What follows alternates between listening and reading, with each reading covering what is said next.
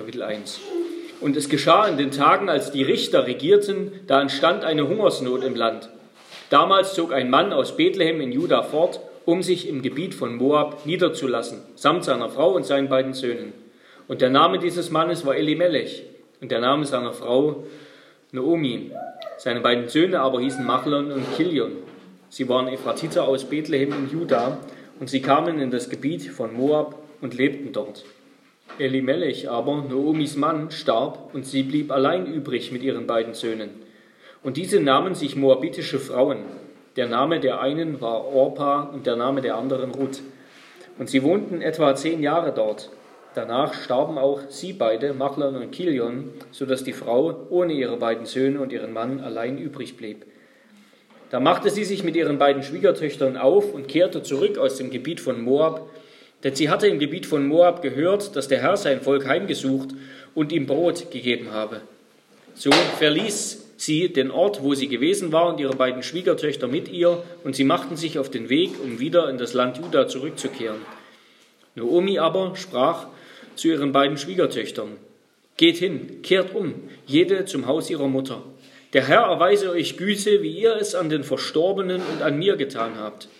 Der Herr gebe euch, dass ihr Ruhe findet, jede im Haus ihres Mannes. Und sie küsste sie zum Abschied. Da erhoben sie ihre Stimmen und weinten, und sie sprachen zu ihr, wir wollen mit dir zu deinem Volk zurückkehren. Aber Naomi sprach, kehrt um, meine Töchter. Warum wollt ihr mit mir gehen? Trage ich denn noch Söhne in meinem Schoß, die eure Männer werden könnten? Kehrt um, meine Töchter, und geht heim, denn ich bin zu alt, um noch einen Mann zu heiraten. Und wenn ich auch spreche, es ist zu hoffen, dass ich schon diese Nacht einen Mann bekomme und sogar Söhne gebäre, wolltet ihr deshalb warten, bis sie groß geworden sind? Wolltet ihr euch deshalb einschließen und keinen Mann heiraten? Nicht doch, meine Töchter, denn mir ergeht es noch viel bitterer als euch, weil die Hand des Herrn gegen mich ausgestreckt ist. Da erhoben sie ihre Stimmen und weinten noch mehr, und Orpa küsste ihre Schwiegermutter zum Abschied. Ruth aber hing ihr an. Sie aber sprach, siehe, deine Schwägerin ist umgekehrt zu ihrem Volk und zu ihren Göttern. Kehre du auch um deiner Schwägerin nach. Aber Ruth antwortete, dringe nicht in mich, dass ich dich verlasse und von dir umkehren soll. Denn wo du hingehst, da will ich auch hingehen. Und wo du bleibst, da will ich auch bleiben. Dein Volk ist mein Volk und dein Gott ist mein Gott. Wo du stirbst, da sterbe auch ich und dort will ich begraben werden. Der Herr tue mir dies und das und noch mehr, wenn nicht der Tod allein uns scheiden soll. Als sie nun sah, dass sie sich fest vorgenommen hatte, mit ihr zu gehen, ließ sie davon ab, ihr zuzureden. So gingen die beiden, bis sie nach Bethlehem gelangten. Und es geschah, als sie in Bethlehem ankamen, da geriet die ganze Stadt in Bewegung ihretwegen und man fragte, ist das Naomi? Sie aber sprach, nennt mich nicht Naomi, sondern nennt mich Mara, denn der Allmächtige hat es mir sehr bitter gemacht. Voll zog ich aus, aber Lea hat mich der Herr wieder zurückkehren lassen. Warum nennt ihr mich denn Naomi, da doch der Herr mich gedemütigt und der Allmächtige mich betrübt hat? So kehrte Naomi zurück und mit ihr Ruth, die Moabiterin, ihre Schwiegertochter, die sich vom Land Moab abwandte, und sie kamen am Anfang der Gerstenernte nach Bethlehem. Wort des lebendigen Gottes. Nehmt Platz zur Predigt.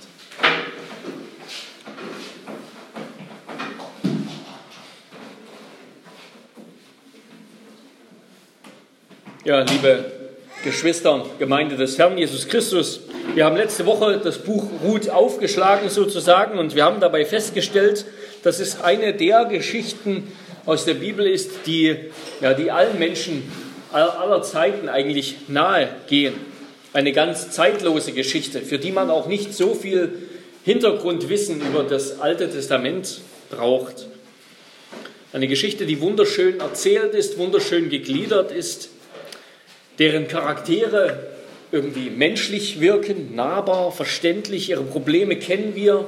Diese Erzählung von Mitmenschlichkeit, von Familienunglück und Familienglück, von unerwarteter Hilfe, von überraschender Freundlichkeit, all das kennen wir, das berührt jeden Menschen. Und auch die Verborgenheit Gottes, obwohl zugleich einerseits oder einerseits alle von ihm abhängig sind, und alle auf ihn warten, Gott sich doch, Gott doch niemals so richtig oder nur an einer Stelle so richtig aktiv wird. Auch das kennen wir ja nur zu gut. So geht es uns auch. Gott wirkt auch in unserem Leben, zumeist verborgen. Und die erste Szene des Buches, die wir letzte Woche betrachtet haben, Verse, Kapitel 1, Verse 1 bis 5, die erzählt von einer Hungersnot in Bethlehem, wie wir uns erinnern, Brothausen sozusagen, wegen der eine israelitische Familie nach Moab floh, um dort ihr Glück zu suchen. Aber die Unfruchtbarkeit hat sie verfolgt. Zuerst starb der Vater, dann die beiden Söhne, Machlon und Kilion. Und noch dazu blieb ihre zehnjährige Ehen, ihre beiden zehnjährigen Ehen kinderlos. Und zuletzt, ja, blieb die Mutter, die Witwe Naomi allein zurück. Und hier setzt heute die Predigt ein. Wir werden an eine zweite Szene gestellt. Eine Szene, die auf dem Rückweg nach, von Moab nach Bethlehem spielt. Das Wort zurückkehren oder umkehren, das kommt leider in der deutschen Übersetzung nicht ganz deutlich raus. Das ist das Leitwort dieser Szene. Das kommt elfmal vor in diesen Versen 6 bis 22. Es geht also zurück, zurück aus Moab nach Bethlehem, wo es zuerst eigentlich auch startete. Und wir wissen noch nicht ganz als Beobachter dieser Geschichte, ob das jetzt positiv ist, ob wir uns freuen sollen oder nicht. Denn einerseits ist das eine Rückkehr sozusagen von einer gescheiterten Mission. Ja? Die Familie hat nicht ihr Glück in Moab gefunden, sondern den Tod. Die Witwe Naomi kehrt mit ihren beiden ebenfalls verwitweten Schwiegertöchtern Orpa und Ruth zurück was ein Neuanfang hätte werden sollen, eine Weiterentwicklung, eine Suche nach Familienglück, das endete in Tod, in Trauer, in Einsamkeit, in Hilflosigkeit. Und das alles noch dazu für Naomi in hohem Alter, wo man nicht mehr so die jugendliche Frische hat, um nochmal alles von vorn anzufangen. Und andererseits lesen wir eben in Vers 6, dass Naomi gehört hat, dass der Herr sein Volk heimgesucht und ihnen Brot gegeben hat. Und das ist so ein, kleines, ein kleiner Hoffnungsschimmer, ein kleiner, kleines Aufflackern von Hoffnung am Horizont. Ja, Gott hat die Unfruchtbarkeit seines Volkes, die Hungersnot seines Volkes beendet. Da ist vielleicht Hoffnung da, dass auch die Unfruchtbarkeit, die Not in Naomis Familie und Leben endet. Aber mehr können wir damit noch nicht anfangen. Ja, mehr konnte Naomi auch Naomi damit noch nicht anfangen. Auf jeden Fall muss sie weg aus Moab. Alles ist besser als da als Witwe allein in einem fremden Land, noch dazu in Moab, wo ein Israelit eigentlich nichts zu suchen hat. Also dann doch lieber heim, wo es vielleicht noch Verwandte gibt. Und wir wollen uns diese Geschichte anschauen unter der Überschrift Naomi, Ruth und Orpa oder Orpa und Ruth, drei Reaktionen auf Gott im Leiden oder im Angesicht von Leiden. Und wir wollen uns zuerst Noomis Reaktion anschauen, die geprägt ist von Verbitterung über den verborgenen Gott. Verbitterung über den verborgenen Gott. Luther hat vom Deus absconditus gesprochen. Ja. Das liebste Stilmittel des Autors in diesem Buch, das ist der Dialog. Ja. 55 von 85 Versen des Buches, also zwei Drittel des Buches sind Dialog.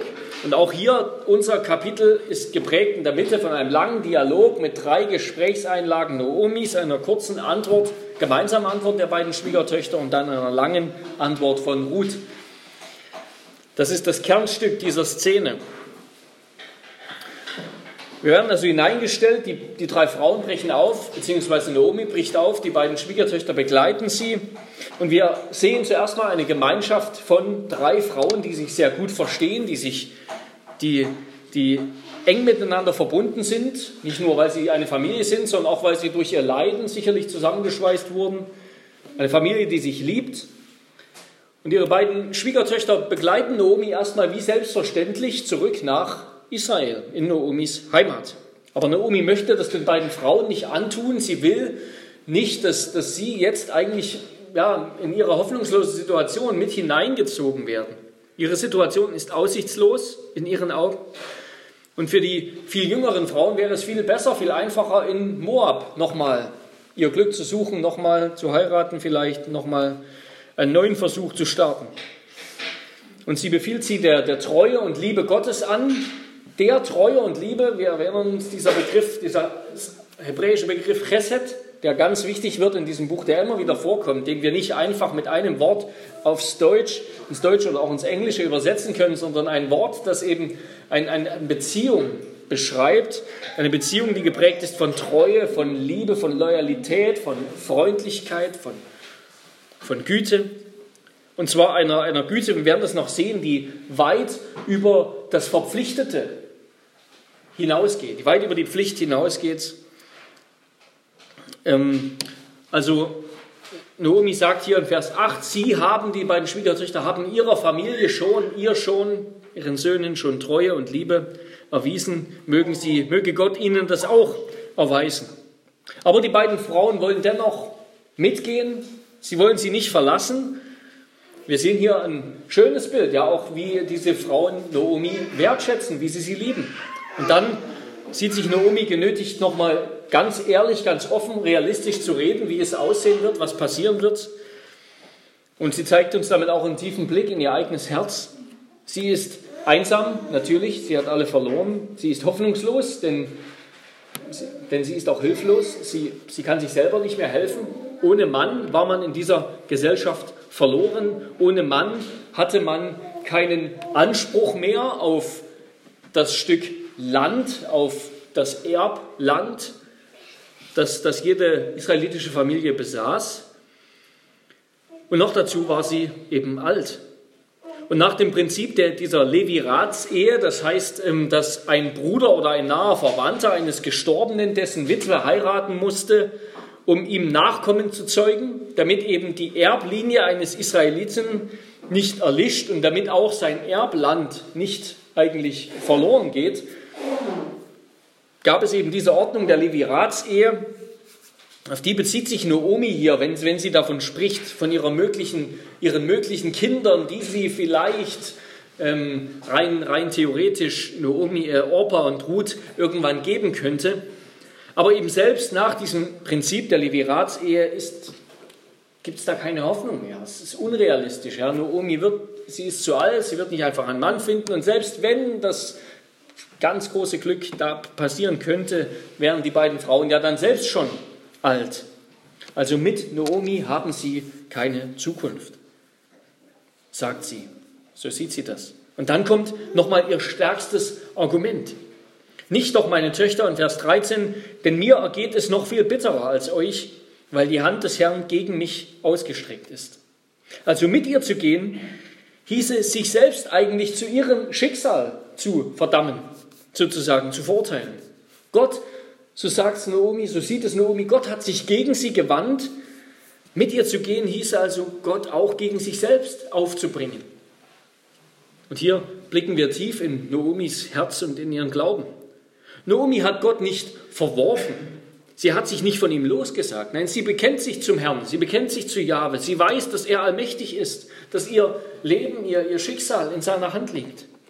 Aber ihr, ihr Bild von Gott ist, und wir haben das letzte Woche schon angedeutet, ist eben in, in Schieflage geraten, ist einseitig geworden. Gott erscheint ihr nur noch als ein heiliger, gerechter Gott, als ein Rächer von Sündern. Und in ihrer Verzweiflung kann sie Gottes Güte, Gottes Gnade, Gottes Barmherzigkeit, seine Treue nicht mehr wahrnehmen, nicht mehr glauben. Sie sagt, schaut euch doch mein Leben an. Das ist eine Katastrophe, die Gott über mich gebracht hat. Und bestimmt zu Recht, ja. Naomi selbst sieht Gott als strafenden Gott, der nur ihre Sünden, ihre Fehler, vielleicht die falsche Entscheidung nach Moab zu gehen, bestraft. Ja, Gott ist und bleibt Gott, weiß Naomi. Er ist verborgen in seiner Herrlichkeit und Macht. Seine Hände weben unser Leben. All das ist richtig, all das ist biblisch. Wir bleiben ihm Rechenschaft schuldig aber er niemals uns. Wir können niemals mit, vor ihm bestehen im Rechtsstreit mit ihm. Ja, das ist die gleiche Erfahrung, die Hiob machen musste. Wir können nicht vor Gott bestehen, egal wie gerecht wir vielleicht sind. Und eben gerade deshalb, weil Gott Gott ist, sagt sie, bin ich verloren. Denn er hat mich auf dem Kieker. Hat mich auf dem Kieker. Mit dem Psalmisten ruft sie zu Gott, wie lange, Herr, willst du dich immerfort verbergen und deinen Grimm wie Feuer brennen lassen? Herr, warum stehst du so ferne und verbirgst dich zur Zeit der Not? Aber Gott antwortet nicht auf dieses Fragen und Rufen. Oder wir möchten sagen, er antwortet noch nicht. Oder besser, er antwortet nicht so, dass es Naomi gerade erkennt, dass sie es sieht. Denn dass Gott verborgen ist, das ist wahr, dass er häufig vor unseren Blicken verborgen ist, aber das bedeutet niemals, dass er abwesend ist, sondern dass er sich aus Gründen, die er uns nicht offenbart, dass er sich uns nicht zeigt, eben gerade. Das mag zum Gericht sein, zum Gericht wegen Sünde, aber doch muss es nicht zum Gericht sein. Und selbst wenn, dann verwirft Gott sein Volk doch niemals. Gott verwirft nicht sein Volk. Nie reagiert Gott untreu auf die Untreue Israels. Sogar das Gericht, das Gott bisweilen über sein Volk bringt, und das tut er ja, so endet in gewisser Weise das Alte Testament mit dem Exil Israels, selbst das Gericht muss ihnen doch zum Heil und zur Gerechtigkeit ausschlagen am Ende. Auch das kündigt das Alte Testament an. Ja, aus der erschreckenden Verborgenheit Gottes am Kreuz, am Kreuz von Golgatha, die Christus erlitt, erwuchs nachher eben Heil und Segen nach Gottes Vorsatz.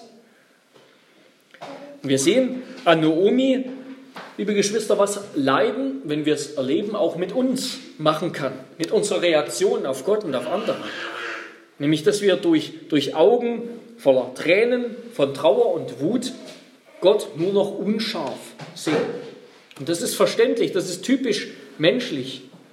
Und wie sagt Naomi später zu den Frauen Bethlehems, die sich über ihre Rückkehr freuen, nennt mich nicht Naomi, sondern nennt mich Mara, also die Bittere. Denn der Allmächtige hat es mir sehr bitter gemacht. Voll zog ich aus, aber leer hat mich der Herr wieder zurückkehren lassen. Warum nennt ihr mich denn Naomi, da doch der Herr mich gedemütigt und der Allmächtige mich betrübt hat? Ja, inmitten von Schmerzen versinken wir oft in uns selbst. In Bitterkeit und Selbstmitleid. Heute würden wir das vielleicht Depression nennen, wo ein Mensch auch in sich selbst und in der Hoffnungslosigkeit versinkt. Nicht nur geistlich, sondern auch geistig, körperlich, psychisch, und in dieser Situation sieht Naomi nur noch sich selbst, ja? Mir, mein, mich, mein Leid, mir, mich. Weder und verliert dabei auch den, eben die Realität aus den Augen. Weder zog sie voll aus, sondern wegen einer Hungersnot und aus Mangel, noch kehrte sie leer heim, sondern mit einer Schwiegertochter, die sie ganz vergisst zu erwähnen hier. Ihre Bitterkeit macht sie blind für Gottes Wirken und seine Güte. Und umso erstaunlicher nochmal diesen, diesen Blick auf Christus zu richten, umso erstaunlicher ist es, wenn wir sehen, wie Christus, als er am Kreuz hing, sich noch, wir lesen das in Johannes Kapitel 19, Vers 25 bis 27, wie Christus, als er am Kreuz hing, sich noch um seine Mutter kümmerte, wie er sie der Fürsorge eines Jüngers anbefohlen hat. Christus hat auch am Kreuz nicht den Blick für die Not seiner Mitmenschen verloren. Ja, er ist ja, als er gestorben ist, ist er, wie ist er gestorben? Mit Gedanken an uns. Dass er für uns stirbt, mit Gedanken der Liebe und Güte für uns. Und wir wollen das Naomi auch gar nicht zum Vorwurf machen. Ja, du, du verlierst jetzt hier die richtige Theologie aus dem Blick. Ja, wer von uns würde nicht so reagieren, wenn man so schlimmes Leid, persönliches Leid erfährt? Es ist leicht von Gottes Souveränität zu reden, Gottes Souveränität zu loben, wenn, wenn alles gut läuft. Wenn, wenn es nicht gut läuft, wenn uns Leiden und Schmerzen treffen und wir keine Erklärung dafür haben, wenn es uns einfach ungerecht vorkommt, was wir erleben, so wie hier, dann scheint die Lehre der Souveränität Gottes in solchen Momenten alles andere als tröstlich. Sie wird eher zu einer scheinbar schrecklichen, hässlichen Lehre. Gott ist auch noch daran schuld. Ja? Gott hat den Finger in die Wunde gedrückt. Und sehen wir das nicht gerade im Buch Ruth, in Naomis Schicksal? Nein, eben gerade nicht. Eben gerade nicht, wenn wir die Augen aufmachen. Was sehen wir?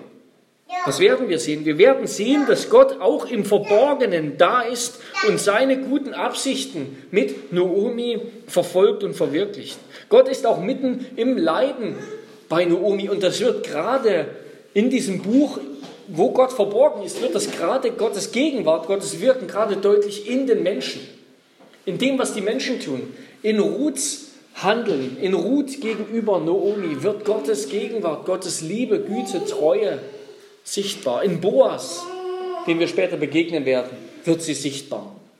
Seine Treue mit der Familie, dass er die Not der Familie, dass diese israelitische Familie ausgelöscht zu werden droht, nicht vergessen hat. Wir werden seine Nähe, seine Liebe, seine Treue gerade in den Menschen sehen, die Noomi begegnen. Wir werden sehen, dass Gott alle Gebete und Segenswünsche in diesem Buch, und es sind mehrere, die so ausgesprochen werden, dass Gott sie alle erfüllt. Aber nicht immer so, wie der Beter sich das gedacht hat oder die Beter sich das gedacht haben, aber sie werden immer beantwortet. Ja, so beantwortet er Noomis Gebet, Noomis Segen für Ruth und Orpa. In Vers 8, der Herr erweise euch Güte und so weiter. Er beantwortet es eben nicht damit, dass Ruth genauso wie Orpa ein erfülltes Leben in Moab führt und dort wieder ihr Glück findet. Nein, sondern damit, dass sie Gott treu anhängt und dass sie Naomi treu anhängt. Und dass sie gerade dadurch Gottes Güte erfährt und auch Naomi Güte zuteil werden lässt. Ja, wir werden sehen, wie Gott selbst handelt, gerade im Umgang der Gläubigen eben miteinander. Und wir werden sehen, wie all der glückliche Zufall, ja, so könnten wir es aus menschlicher Sicht sagen, der glückliche Zufall, der am Ende dazu führt, dass, der dazu führt, dass Naomi am Ende des Buches nicht nur ein Kind in den Armen hält, quasi einen Sohn, einen, einen Enkelsohn hat, sondern auch das Schicksal ihrer Familie gerettet ist dieser glückliche Zufall, dass Ruth gerade auf den Feldern von Boas und so weiter, wir werden das alles noch, all das dahinter steckt Gottes treue, Liebe, freundliche Vorsehung. Das sehen wir natürlich nur mit den Augen des Glaubens. Ja. so können wir auch unser Leben, sollen wir auch unser Leben betrachten. Ja. Ja für, den, für, für, die Augen, für die Augen, die nur das Materielle sehen, Wer keine Augen des Glaubens hat, für den ist alles eben ein glücklicher Zufall, es läuft gut oder ich habe es richtig gemacht und so weiter. Für die Augen des Glaubens erweist sich das als Gottes Handeln, als Gottes Treue.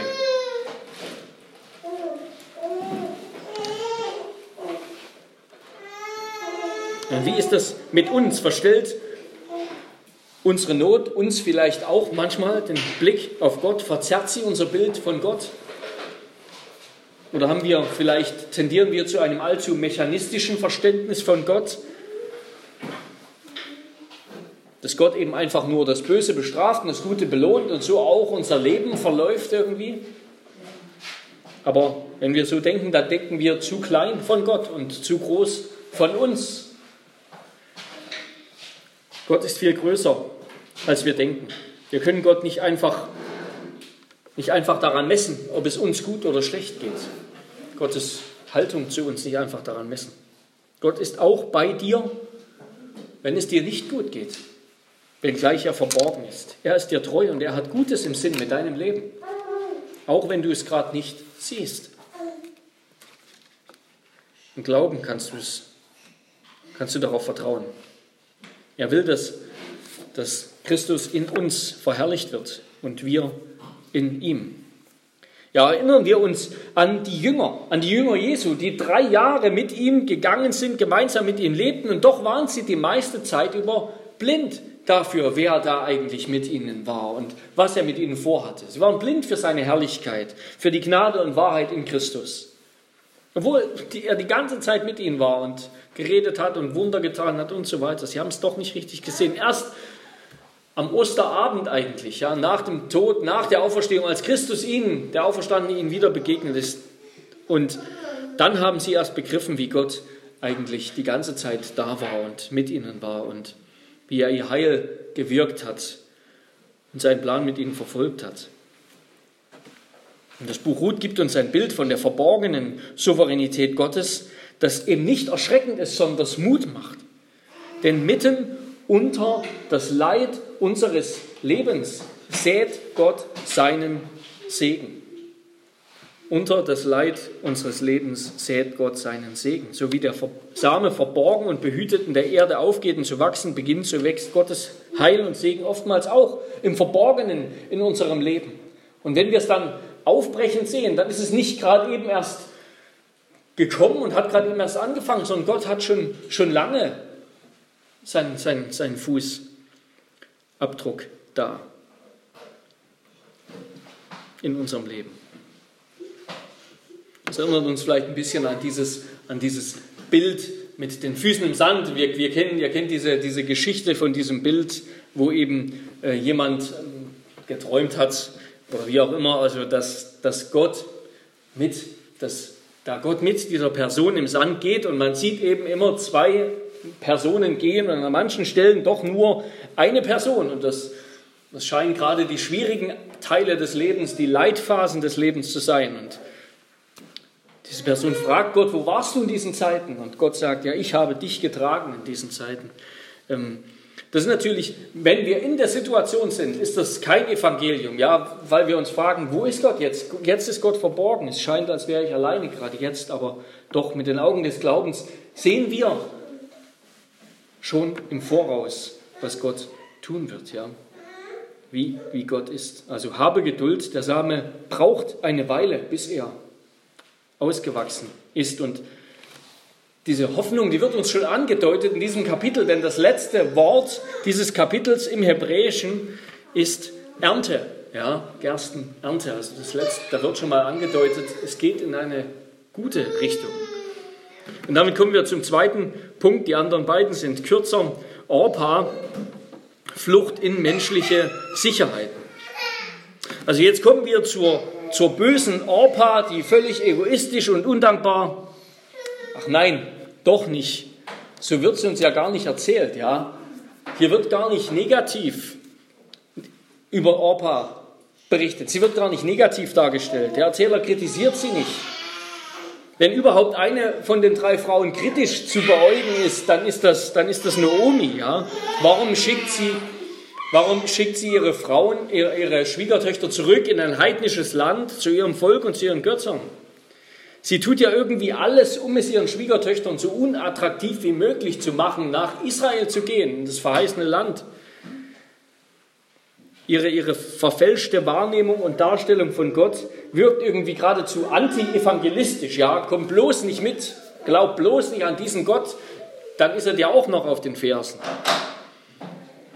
Also sucht lieber das Weite, ehe er euch auch aufs Korn nimmt. Und Orpa wollte ja auch zuerst mit nach Israel gehen. Sie hat sich schon mit ihr auf den Weg gemacht. Er hätte Noomi nicht auf halber Strecke quasi das Fass aufgemacht, dann wäre sie mitgegangen. Aber da war diese, wir könnten sagen, diese Prüfung, dieser Test. Unwillkürlich. Nicht, dass Naomi das so gedacht hat. Eigentlich wollte sie sie durchfallen lassen, beide. Und Orpa hört sich das alles an, obwohl sie ihre Schwiegermutter liebt. Sie hört sich das alles an, sie wägt das Risiko ab und dann, ja, folgt sie eben der Argumentation Naomis. Diese Argumentation, die wirkt bei ihr. Sie trennt sich von ihrer Schwiegermutter, ihrer Schwägerin. Nein, und sie, sie tut nichts Falsches. Sie tut nichts Falsches. Sie reagiert ganz einfach verständlich, logisch gewöhnlich, menschlich. Nicht irgendwie an sich falsch. Sie hat alle ihre Verpflichtungen gegenüber ihrer Schwiegermutter schon mehr als erfüllt. In Israel würde es nicht einfach werden, ja. Und Naomi scheint ja so oder so verloren, ja. Es, also es wird mit ihr, es wird ihr sowieso das schlecht gehen. Wenn sie jetzt mitgeht nach Israel, dann bleibt sie, ja, wahrscheinlich lebenslang Witwe. Und wenn man das Pro und Contra abwägt, dann ergibt sich eben ein klares Ja für Moab. Dort kann man nach menschlichem Ermessen, nach menschlicher Machbarkeit nochmal Glück finden. Da gehört sie sowieso hin. Das sind ihre Wurzeln, das sind ihre heiligen Traditionen, das sind ihre Götter, da ist ihr Volk. Nein, sie tut Noomi nichts Böses. Sie ist nicht unsolidarisch. Ja? Wenn, wenn Orpa geht, hat Noomi dadurch nicht weniger, nicht weniger vom Leben, nicht weniger Glück. Und wie oft reagieren wir nicht genauso? Ja? Jeder von uns hat genug eigene Sorgen und Probleme und wir, wir helfen einander und wir, wir stehen einander bei, wir tun unsere Pflicht, aber ich habe ja schon meine Sorgen, ich brauche nicht noch deine noch dazu mitzutragen. Wie oft reagieren Christen vielleicht so in Bezug auf die Kirche, ja? dass man nur so lange da bleibt, wie alles optimal ist in der Gemeinde.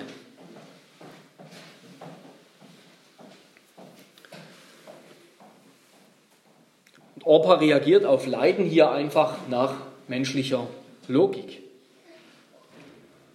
indem sie sich eben in menschliche Sicherheiten flüchtet, in das, was menschlich verständlich logisch ist. Und damit flieht sie aber eben leider auch vor Gott. Und schwierige Situationen offenbaren manchmal, ob wir eigentlich Gottes Wort glauben, eben dieses berühmte eigentlich. Eigentlich würde ich es ja so machen, aber wir machen es jetzt mal anders. Ähm, ob wir eigentlich Gottes Wort glauben oder doch auf menschliche Sicherheiten setzen. Sicherheit und Handeln nach dem, was rein menschlich ist, Sicherheit suchen und handeln nach dem, was rein menschlich ist. Und das, das erweist dann eben manchmal, ja, das erweist unsere Götzen, das offenbart manchmal unsere Götzen, dieses Hängen an menschlichen Sicherheiten, an menschlicher Logik, an dem, was wir menschlich für möglich für machbar, für gesund und richtig halten. Und damit kommen wir zum dritten Punkt, zu Ruth. Drittens, Ruth, sich an den liebenden Gott hängen und, sein, und an sein Volk. Jedes dieser Kapitel in diesem Buch, hatte ich letzte Woche schon mal gesagt, das hat eine überraschende Wende. Ja, Naomi ist verbittert angesichts ihres Verlustes, das ist verständlich. Orpa geht heim, sie tut das Erwartete. Aber Ruth, Ruth tut etwas völlig Unerwartetes. Sie bindet sich an ihre Schwiegermutter, obwohl es der Schwiegermutter bestimmt schlecht geht und noch schlechter gehen wird, menschlich gesprochen.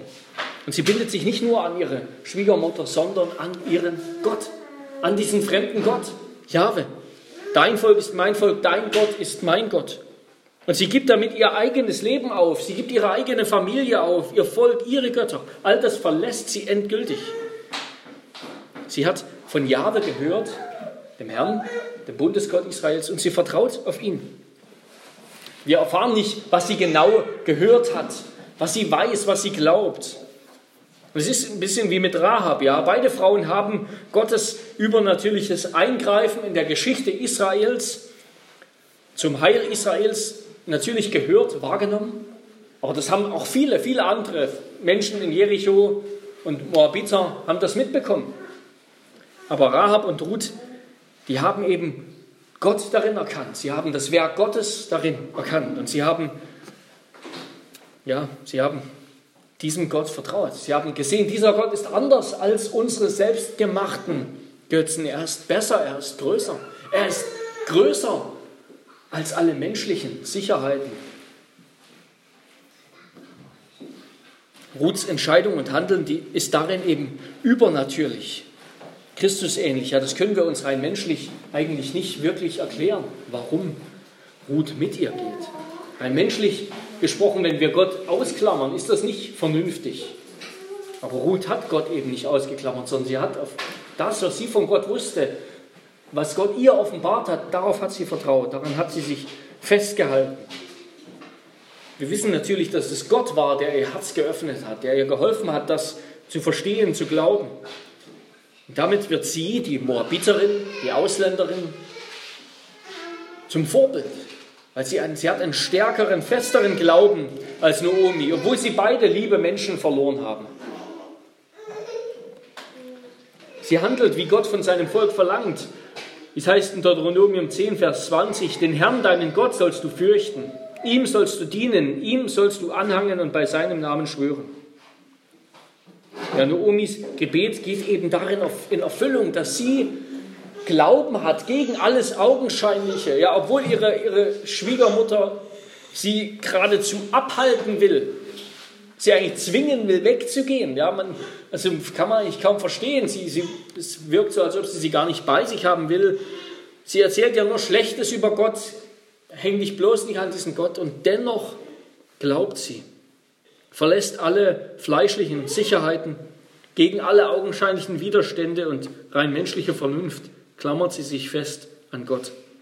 Und das ist nicht nur ein bloßes Lippenbekenntnis, sondern sie, sie hängt ihr Leben daran. Sie hängt ihr Leben daran. Und ihr Glaube wird uns damit zum Vorbild und auch zum Vorbild für Naomi. Und auch das, das erinnert wieder an Rahab.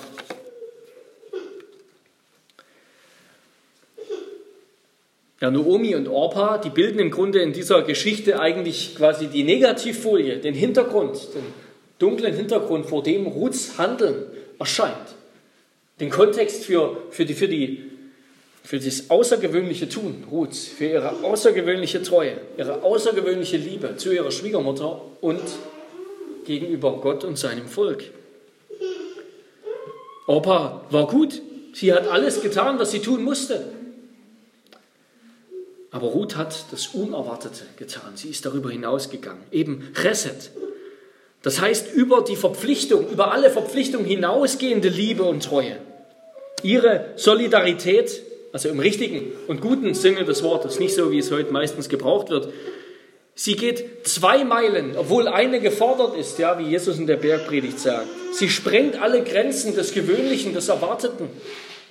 Sie ist eben wie Christus, die Liebe, die sie zeigt. Es ist wie die Liebe, die Christus uns zeigt. Eine vollkommen freiwillige, ungebundene Liebe. Das soll uns auch erneut Lasst uns das in Christus sehen. Ja? Er hätte nicht kommen müssen. Gott hätte uns nicht retten müssen. Christus hätte nicht für uns sterben müssen.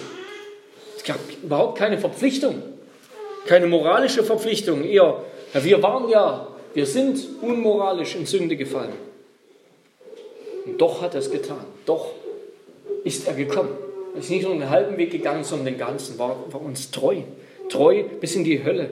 Eine Liebe bis ins Grab. Bis in unsere Hölle und in unser Grab die er uns abgenommen hat. In dieser freiwilligen, über alles geforderte, erwartete, hinausgehenden Liebe Ruths sehen wir die Liebe Christi zu uns, die vollkommen freiwillig ist und hinausgeht. Und wenn Christus uns schon so liebt, ja, wenn er uns so liebt, wenn er, dann wird er uns doch nicht fallen lassen, wenn wir auf dem Weg einen Fehler machen.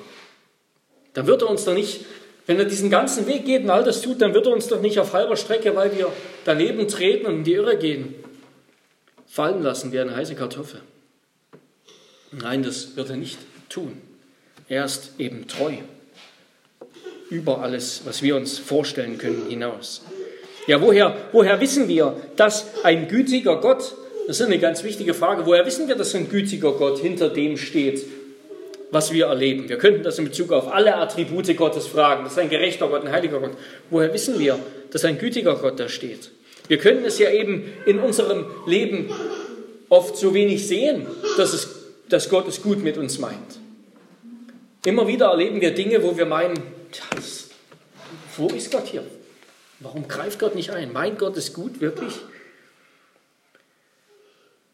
Und weil wir das eben aus unserem Leben nicht herauslesen können, deshalb brauchen wir Gottes Zuspruch, sein Wort, die Zusage, die, die Promissio, wie Luther gesagt hat, die, Gottes Zusage, die sich in der Heilsgeschichte ein für alle Mal manifestiert hat, die fest geworden ist, sichtbar, deutlich. Deshalb müssen wir ans Kreuz schauen, um das zu erkennen. Dort am Kreuz sehe ich den Deus pro me, den Gott für mich.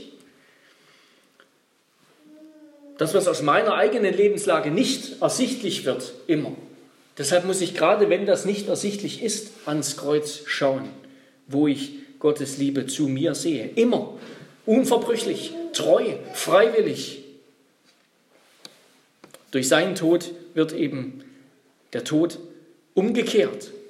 Ich erfahre, er hat den Sieg schon errungen. Ich erfahre, er hat die Macht mein Schicksal umzukehren, zum Guten zu wenden, aus dem Tod das Leben hervorzubringen. Und Ruths Liebe, Ruths Liebe wird zum Vorbild der Liebe Christi. Und sie wird für Naomi auch eine Erlöserin, wie dann auch Boas später. Und in der Liebe Christi, in seiner Gegenwart mit uns, seiner Liebe zu uns, ja, wo er für uns gelitten hat, an unserer Stelle gelitten hat, darin sehen wir, wie er uns, wie er unser Erlöser geworden ist. Ja, lasst uns dann auch so miteinander umgehen, wie Ruth mit Naomi. Lasst uns so einander lieben, in dieser Weise füreinander da sein, über das Erwartete, Verpflichtende hinaus. Möge unser Handeln füreinander sich so manifestieren. Ja, wie es sich in der frühen Gemeinde manifestiert hat, wo die Gemeinde, die Christen freiwillig ihre Güter verkauft haben, damit keiner in Armut leben muss. Obwohl keiner das musste, haben sie es freiwillig getan. Ja, möge Christus dadurch in unseren Beziehungen verherrlicht werden, wenn wir einander so lieben, wie er uns geliebt hat. Über jedes Maß, über jede Erwartung, über alles Menschenmögliche hinaus. Amen.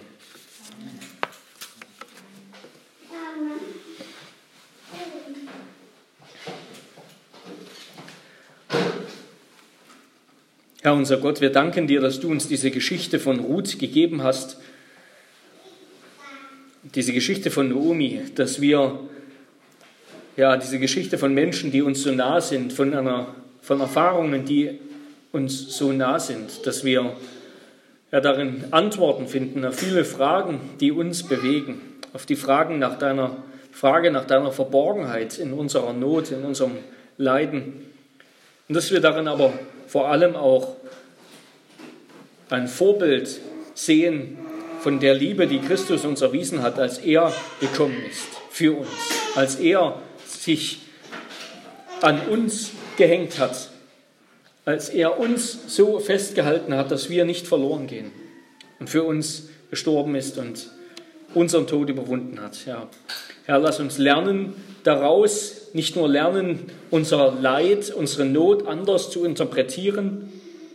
Lass uns lernen, nicht einfach nach menschlichen Sicherheiten zu schielen und nach menschlicher Logik zu leben. Und lass uns zuletzt auch lernen, einander so Liebe zu erweisen, so zu helfen, uns beizustehen. Ja, dass andere sehen, wie Christus gesagt hat, dass sie uns an unserer Liebe zueinander erkennen. Sie erkennen, dass wir zu dir gehören. Das beten wir in seinem Namen. Amen.